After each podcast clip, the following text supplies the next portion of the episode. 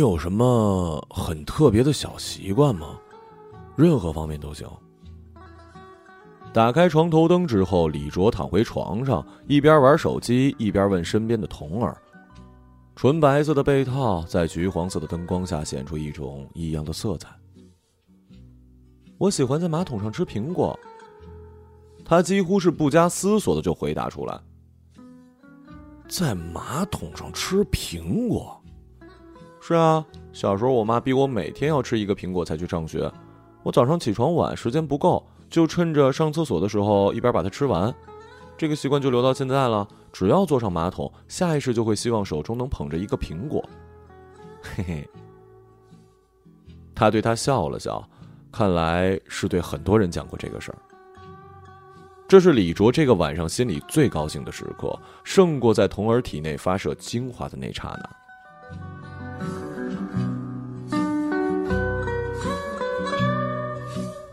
和一个女人待在一起最多连续十天，我便会开始产生厌倦感。这是李卓最近刚为自己总结出来的规律，这个数字精准可靠，没有例外。刚认识童儿的那时候，她是如同梦中情人一般的存在。照片上，她五官清秀，发质明亮，好像天上的云朵，有一种不喧宾夺主的静静的好看。最为难得的是。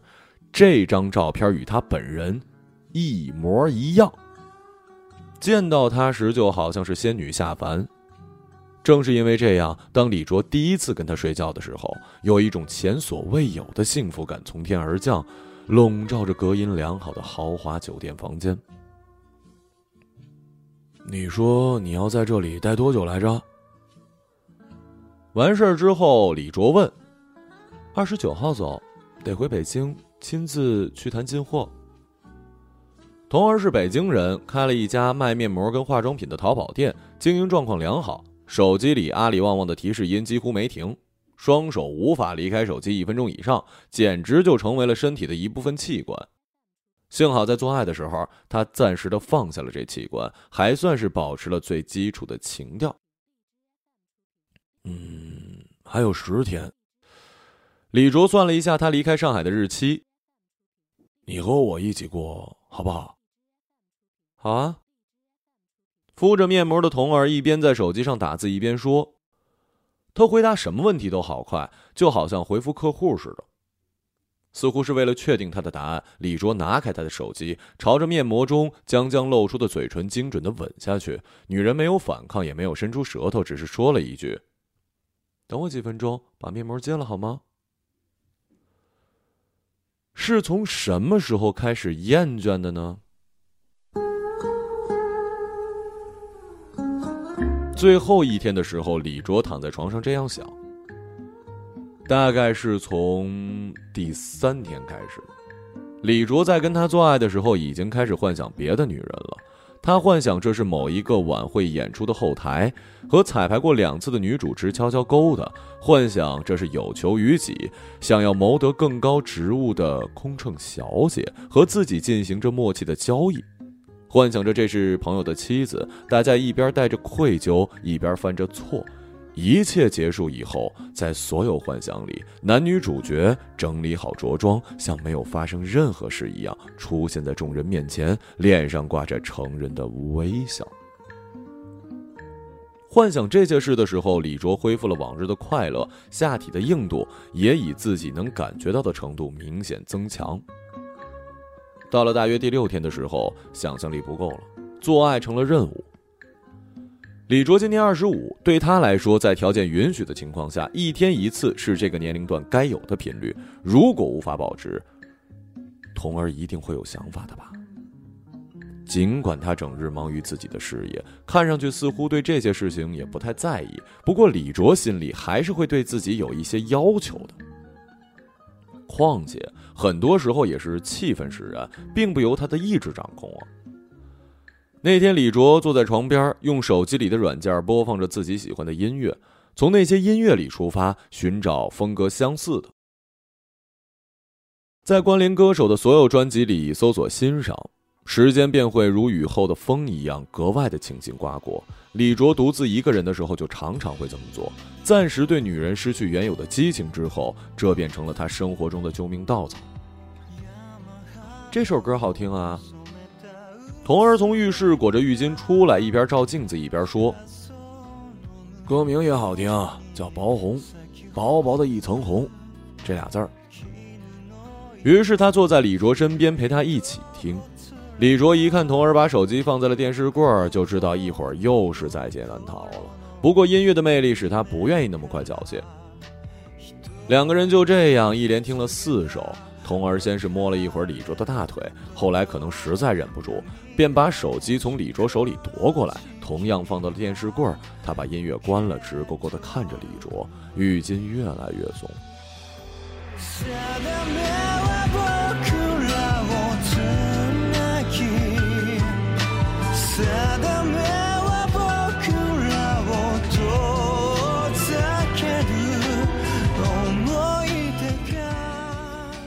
接下去的二十分钟里，李卓满脑子都回荡着中田裕二的歌，《薄红》的旋律像是诅咒一般在他的脑海里循环播放。好想听那首歌啊！他不断的这么想着，头皮发麻，汗水涔涔。薄红，真是好名字呀！薄薄的红，这歌词到底说的是什么呢？他努力联想着夕阳、雪和飘落的樱花，由此还想到了第一次目睹女孩子来例假时的样子。当时觉得自己好像杀了人，这固然不是美的东西，不过跟之前的意象结合在一起，在那种模糊的纸袋中，李卓就感受到了意外的美感。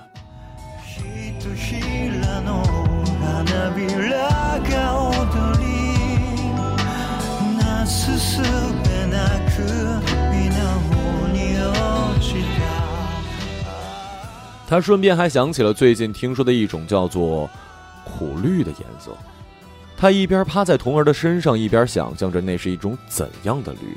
那种由文字造就的微妙画面，此刻被他放大到了极致。他恨不得立刻加速运动，结束这场战斗，但又觉得实在过意不去。薄红那洗脑般的旋律越来越响，像是挠着房门的猫。童儿的耳垂已经发热流汗，李卓估算了一下时间，双眼一闭，做了最后的冲刺。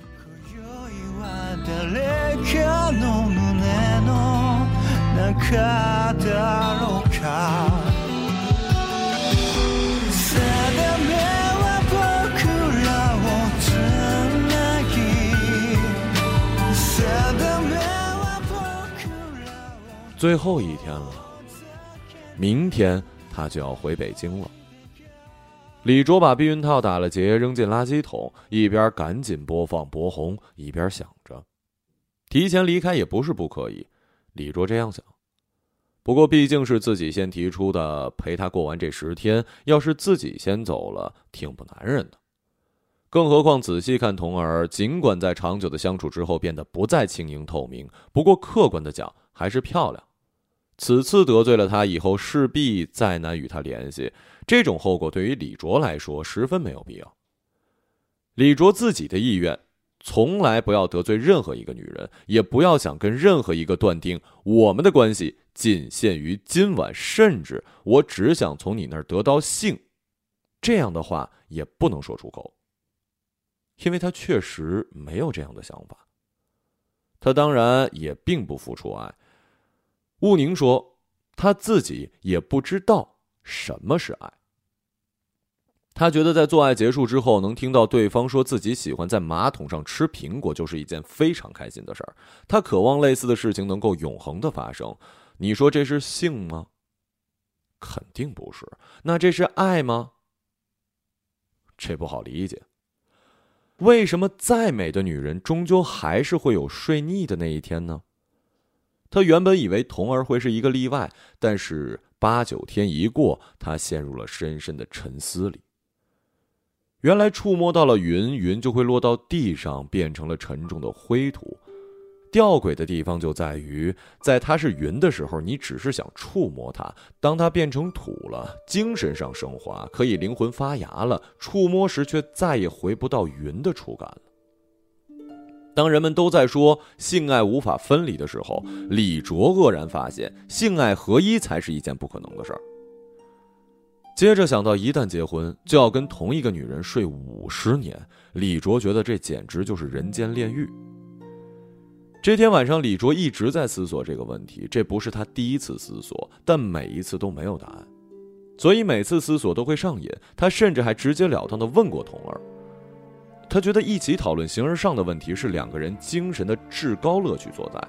然而，跟他预想的一样，这种世上所有女人的口径都出奇的一致。最终结婚还是要找一个对我好的。李卓总结下来，是因为二十几岁的女人比同龄段的男人性欲要弱得多，所以往往不会有这样的困惑。他于是问了身边结了婚的男人，结果每个人都劝他不要结婚。这不好理解。那天晚上，李卓躺在床上冥思苦想，回忆自己遇过的每一个女人，好像过安检似的，检查有没有偶然出现爱的可能。当 C 从安检门走过的时候，设备响起了刺耳的警报。李卓心里一动，抓住了他纤细的肩膀。童儿翻了一个身，把腿架在李卓腿上。李卓侧身躲开，背对着他蜷起了身子，在姿态上做好了一切准备，把自己降落到意识的底部，回想关于 C 的一切。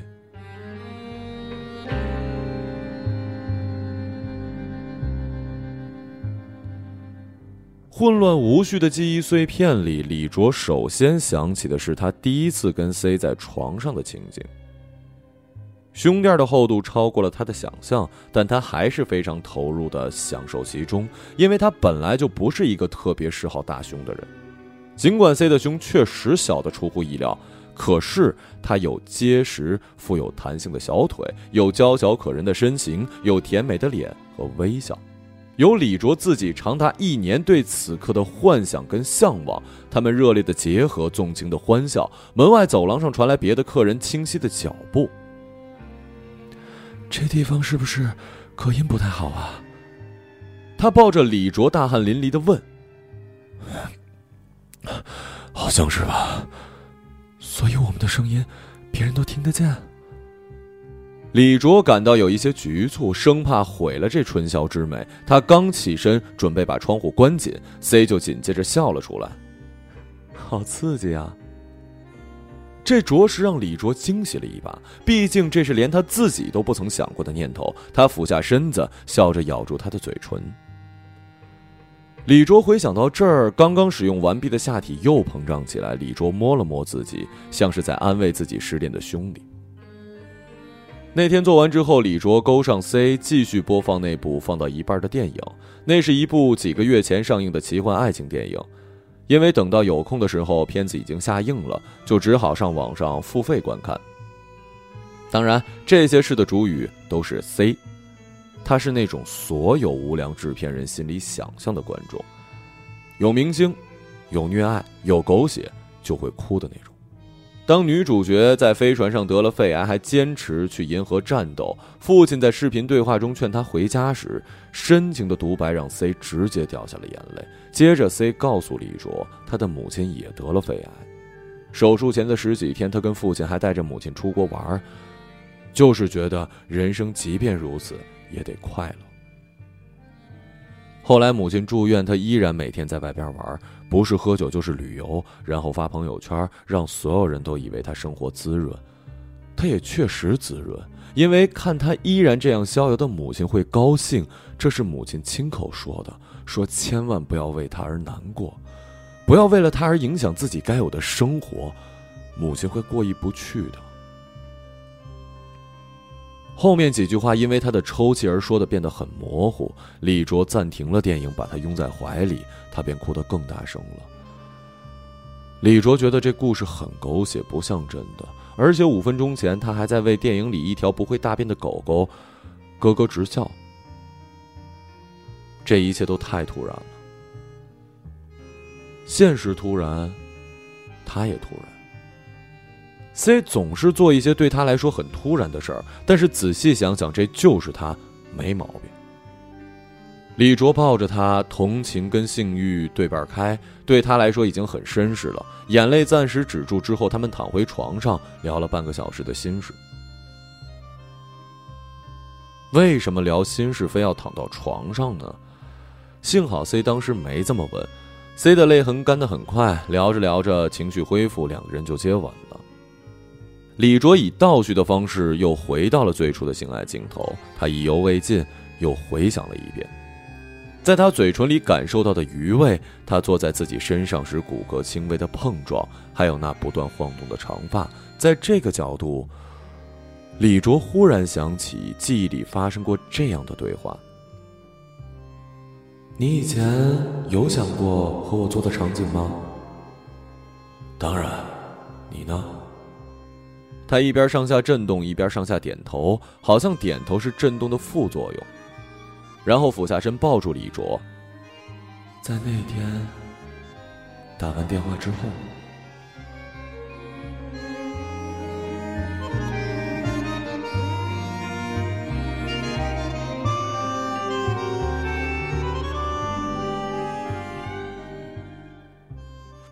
李卓从床上坐起来，把床上的床头灯调整到自以为不会吵醒童儿的亮度，然后悄悄的上厕所。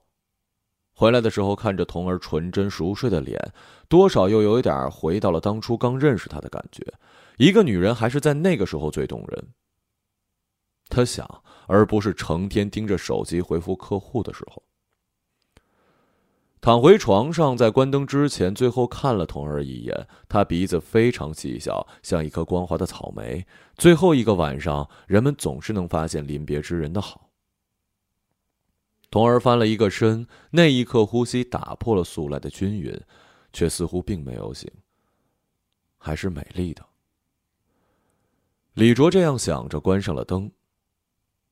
C 说的话是他们上床前两个星期左右的事儿，在相互断绝联系将近一年后，由于在朋友圈里看到有人分享李卓的小说，读完 C 就又联系了他。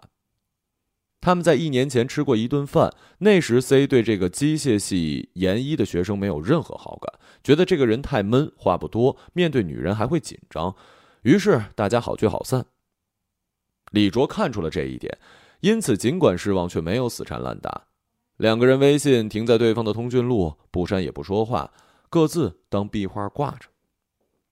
后来，李卓一边念书，一边在自己的公众号里写小说，获得了小范围内的传播跟认可。机缘巧合被 C 给看见，他就去打了一招呼，两个人算是恢复了联系。当然了，C 只不过当他是一个再普通不过的朋友，李卓的想法却是一年来从来没有变过的。男人对自己尚未得到的女人都无法当做普通朋友，感情发生质变，就是因为那通电话。那天，李卓一个人报了一个团去九寨沟，当地住宿条件难称得上是舒适，气候冰凉，房间老旧，还得两个人拼房，不然就得补房间差价。和李卓拼房的是一个三十岁左右的胖子，俩人聊了几句，彼此发现并不投机，礼貌性的说了一句晚安之后各自入睡。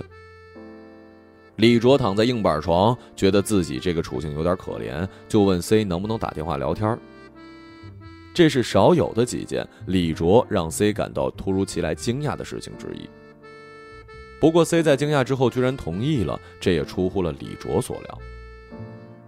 李卓戴上耳机，躲进被子，背对另一张床上，胖子侧躺在自己能正常通话的前提下，极尽所能的为他制造安静的睡眠环境。那通电话打了四个小时，基本上从第二个小时开始，两个人讨论的都是关于性的问题。你上一次跟男人睡觉什么时候啊？李卓第一次开口问的时候，C 在电话那头短促的啊了一下，他大概可以想象到他张大嘴巴，还带着点笑，眼睛里放着好奇光的样子。现在说这个好吗？好啊。也许正是从这一刻开始，C 感到这个男人没有想象中那么闷，话也不少。最关键的是，面对女人非但不紧张，反而很大胆，于是产生了兴趣。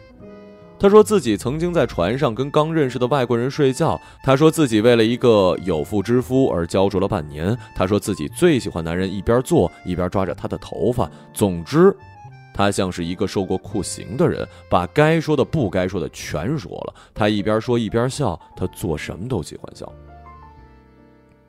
这些笑容现在却让李卓有一些伤心。因为他觉得自己好像从来没有那么灿烂的笑过。一个人怎么可以笑得这么开心呢？他一直没明白这一点，所以一直觉得 C 有一点做作。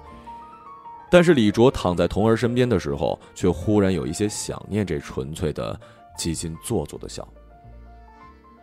李卓打开手机，翻看 C 的微博，翻了几张照片，给他发了私信，大意是现在想跟他聊天，就像那通电话那样。他们微信相互删除之后，李卓重新加回过去几次，不过一次都没有通过。验证时所说的话也没有得到 C 的回复，于是这次换成了微博。假如这个还不行，李卓想自己还保留着他的电话，想要直接打电话给他的念头不是没有，不过每一次都因为各种各样的借口而未能实施。今天大概也一样。不过，只要这个号码没有拨出去，李卓总能留着一些希望。他刷新了好几遍私信页面，他的消息还是没有出现已读的字样。大概是睡了吧，也可能是他怎么希望的。微信是李卓先删的。持续了一个月的暧昧关系之后，C 终于觉得这种关系让自己很不自在，就对李卓说：“今后就只是朋友了。”从他的笑容来看，李卓就自动理解成，除了以后不可以一起睡觉，别的还是照旧。他还是喜欢李卓。那一个月里，他就暗示过好几次李卓要不要做他的男朋友。虽然他们之间实质已经差不多是那么回事了，不过他还是想要一个名分。那些暗示全被李卓糊弄过去了。C 当然明白什么意思了。其实你不是我喜欢的类型。不知道是赌气还是为了扳回一城，C 对李卓这么说：“我从一开始就说我喜欢霸气的老一点的男生，和你一点也不像。”李卓想到她上一个男朋友是开酒吧的，就大概理解了一些。C 说的应该是真话。我明白。嗯，那句“所以我也不知道我是怎么喜欢你的”，怎么也没有说出口。虽然李卓当然懂，但他也只是沉默。恋爱对他来说是一件太困难的事儿，这个道理对于 C 来说不太好理解。在 C 提出做朋友之前，李卓已经对他产生了厌倦。这种厌倦是全方位的。李卓既觉得他身上的体味已经闻腻了，又觉得 C 这人有些肤浅，整天在考虑要打瘦脸针还是美白针，亦或是两个都打。既嫌弃他那圆脸显得越来越大。又对他随时随地都会发作的公主病无可奈何。他会突发奇想，想要跟李卓下午一起开车去南京玩两天，一起过夜的时候，非得让李卓陪他吃完早餐并送他回家才能去上课。有一天，李卓见到他时相当闷闷不乐。李卓问他怎么了，他埋怨李卓从不给他买礼物，不用多贵，只要用心的小礼物也行。但是李卓一次都没有过。后来，索性直接开了一单子给李卓，这是我喜欢的东西。以后要是我不开心或者你开心，你就买这个单子上的东西给我啊。那单子李卓现在手机里还有，光明牌中房子牛奶，某某牌的手作花，红宝石甜点店里的鲜奶卷。说实话，还真不是贵的东西，但当时李卓心里是不高兴的。你是个怕麻烦的人，而我偏偏是一个很麻烦的人，所以我们不合适。这是 C 对两个人做的总结，相当准确。虽然听上去是他在拒绝李卓的告白，在那些李卓用来说服自己不去打电话的诸多借口里，有一条就是他并不确定自己是否做好了为了 C 而麻烦的准备。他一想起那些麻烦，心里还是觉得有一些抗拒。所以，当 C 提出做朋友的时候，李卓也并没有多失望。只是过了两天，他想找 C 看场电影的时候，他却回复说自己跟朋友在南京玩。他一想到这是他曾经跟自己一起做的事儿，尽管不知道这所谓的朋友是男是女，和 C 什么关系，但他一时心里不是滋味，便把他的微信给删了。他不需要一个会使他感到不高兴的人。他想起那天晚上进行最终谈话的情景，李卓早早的等在他寝室区的门口。坐在车里，望着来来往往的行人，夜色里所有的人都只有一个轮廓，有的修长，有的相对臃肿。当 C 的身影出现在视线里时，他一度希望自己认错了人。他自己也不知道 C 的脑袋从来就那么大，还是和自己在一起之后变得这么大的。总之，那个比例现在看来是有一些失衡，失去了美感，而当初迷恋他的时候似乎并不是这样的。一旦心里有了这样的芥蒂，厌倦之情就会如同暴风骤雨一般急速降临，真是一种肤浅的厌倦。但他也抵抗不了这种肤浅。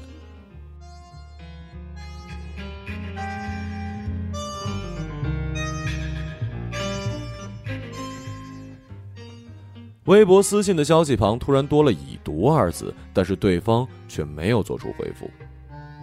窗外有人踢空瓶子，有重型卡车疾驰而过，有猫的声音。李卓本来心想今晚的回忆就到此为止，但躺下看了看身边的童儿，忽然又怀念起谁。童儿翻了个身，眼看就要朝着李卓抱过来，李卓立刻下了床。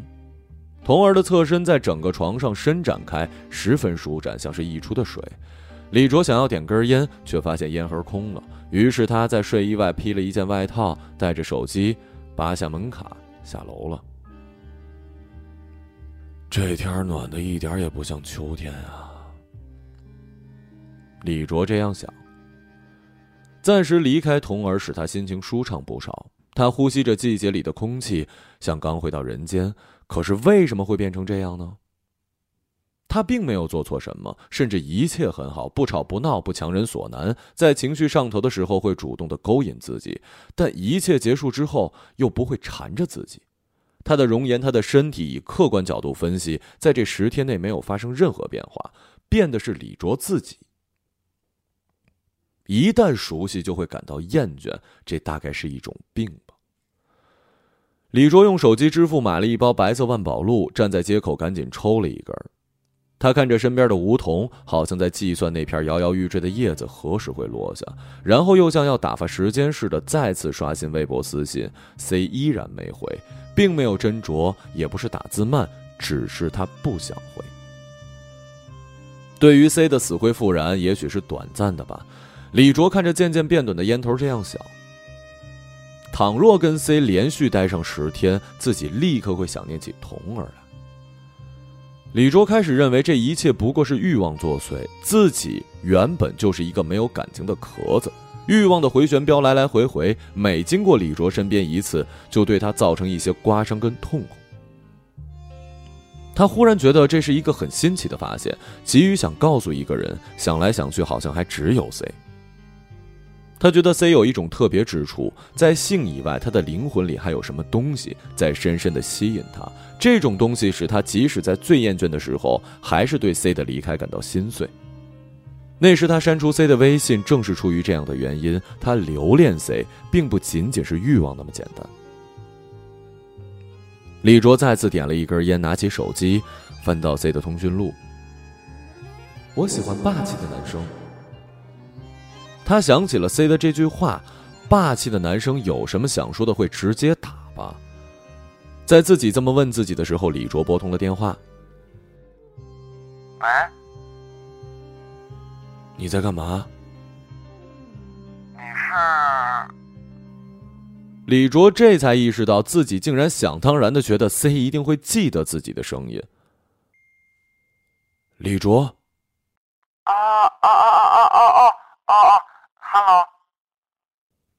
他在说 “hello” 的时候，一定是笑着的。李卓脑海里清晰的浮现了那幅画面：浅浅的酒窝在他圆的，浅浅的酒窝在他圆的有些大的脸上。假如他没有打瘦脸针的话，描出一道可爱的弧线。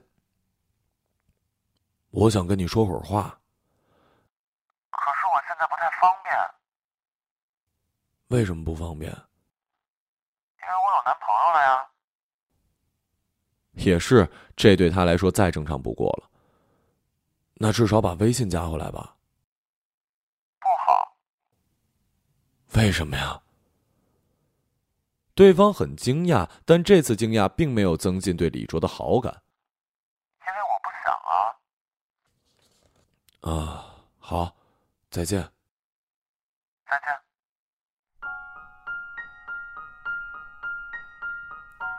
李卓抬起头，看到那片梧桐叶，终于挣扎的飘了下来。回房间的时候，李卓发现童儿已经完全睡在了自己这一边。没办法，他只能来到另一边，躺倒下来。童儿像是知道李卓出去了一阵又回来，转身又抱过来。李卓这次没躲，敞开手臂让他枕在自己肩上。他思考了很久，他出去那段时间，童儿有没有醒，甚至在想，以出去买烟为借口的话，会不会有什么破绽？他觉得自己像是在某种程度上背叛了童儿，又觉得根本就没有那么严重。他轻轻拍了拍童儿的后背，像是在缓解自己的愧疚，也像是在悼念 C 的离去。